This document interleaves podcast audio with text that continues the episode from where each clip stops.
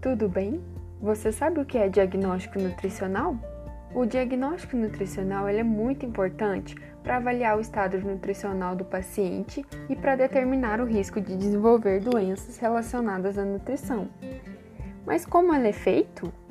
Bom, ele é elaborado com base na avaliação do estado nutricional que envolve todos os assuntos já estudados, como anamnese, avaliação do consumo alimentar, avaliação antropométrica, composição corporal, observação dos sinais e sintomas e avaliação bioquímica.